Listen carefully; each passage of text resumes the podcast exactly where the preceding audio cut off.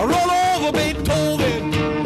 Roll over Beethoven. Dig these rhythm and blues. Mit Roll Over Beethoven gelingt Chuck Berry 1956, knapp ein Jahr nach Maybelline, Maybelline, why can't you be true? schon der zweite große Single-Hit in den US-Charts. Roll Over Beethoven verkauft sich über eine Million Mal, liefert den Bauplan für alle weiteren Chuck Berry-Hits und wird zu einem der größten Rock'n'Roll-Klassiker aller Zeiten. Mit seinen markanten Riffs hat Chuck Berry viele Rockgitarristen beeinflusst. Das will er aber nicht überbewerten, egal ob Johnny B. Good oder Roll Over Beethoven. Er habe nur aufgegriffen und weiterentwickelt, was er bei anderen Musikern vorher gehört hatte. They say that's a Chuck Berry song because it's. Sie sagen, das hier ist ein Chuck Berry-Song. Aber das habe ich von Carl Hogan aus der Band von Louis Jordan.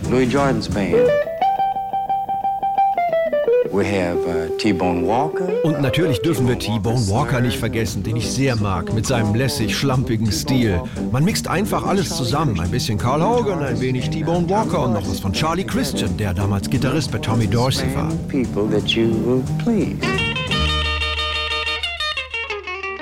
Das ist alles, was ich in Songs wie Johnny B. Good oder Roll Over Beethoven gemacht habe. Ach ja, ein kleines Geheimnis noch. Halte es einfach. Das ist der Grund, warum so viele Leute meine Musik verstehen und spielen können. Man nennt es meine Musik, aber eigentlich war das nichts wirklich Neues. There's nothing new under the sun. You know my temperature rising, the jukebox blowing a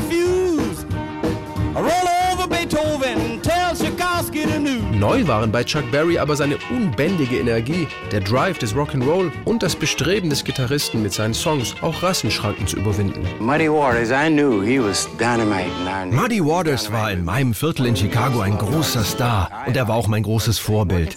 Aber als ich für meinen Vater in einer weißen Gegend gearbeitet habe, da habe ich nie Muddy Waters, Elmer James oder Howlin' Wolf gehört. Frank Sinatra, ja, und Pat Boone, der eine Nummer von Muddy Waters gecovert hat. Ich habe mich dann gefragt, wie kann ich es hinbekommen, dass keiner mehr Pat Boone hören möchte, sondern dass ich gute Musik spielen kann und dass ich bei den weißen Kids genauso viele Platten verkaufe wie in meiner Gegend. Die Antwort und das Erfolgsrezept waren Chuck Berrys unkonventioneller Stilmix aus Country und Rhythm and Blues, seine typischen Gitarrenriffs, seine eingängigen Melodien und seine Texte mitten aus dem Leben. Willie Dixon, der Bluesbassist und Songwriter, der bei Chess Records unter anderem Roll Over Beethoven mit Chuck Berry eingespielt hatte, durchschaute sein Prinzip. Er habe immer nur über Dinge gesungen, die er auch selbst erlebt hatte. Und von Beethoven habe Chuck Berry eben in der Schule gehört. Chuck is a beautiful songwriter. One thing about him, the things he write about, he have studied about or know about. Because like Beethoven and all these other songs that he made, you can tell he been to school with them. Doch der eigentliche Auslöser für Roll Over Beethoven war Chuck Berrys Schwester Lucy. Sie besetzte zu Hause immer das Klavier, um ihre Klassikstücke zu üben. Chuck Berry, der in der Highschool anfing Gitarre zu spielen und im Chor sang, musste mit seiner Musik warten. Im Text von Roll Over Beethoven schreibt Chuck Berry einem Radio-DJ einen Brief. Er solle doch bitte nur noch seinen rhythmischen Rocksong spielen, dann werde der zum Hit und damit Beethoven und die anderen Klassiker überrollen. Hat irgendwie hier auch geklappt. Well, DJ. Yeah, it's a jumping little record I want my jockey to play. Roll over Beethoven, I gotta hear it again today. You know my temperature rising, the jukebox blowing a fuse. My heart beating rhythm and my soul keep a singing the blues.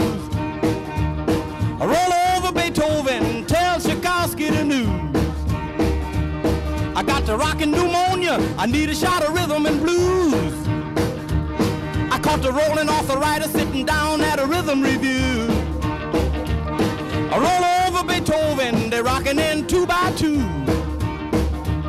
Well, if you feel it and like it, go get your lover, then reel and rock it. Roll it over, then move on up. Just a try for further, then reel and rock with. Run another roll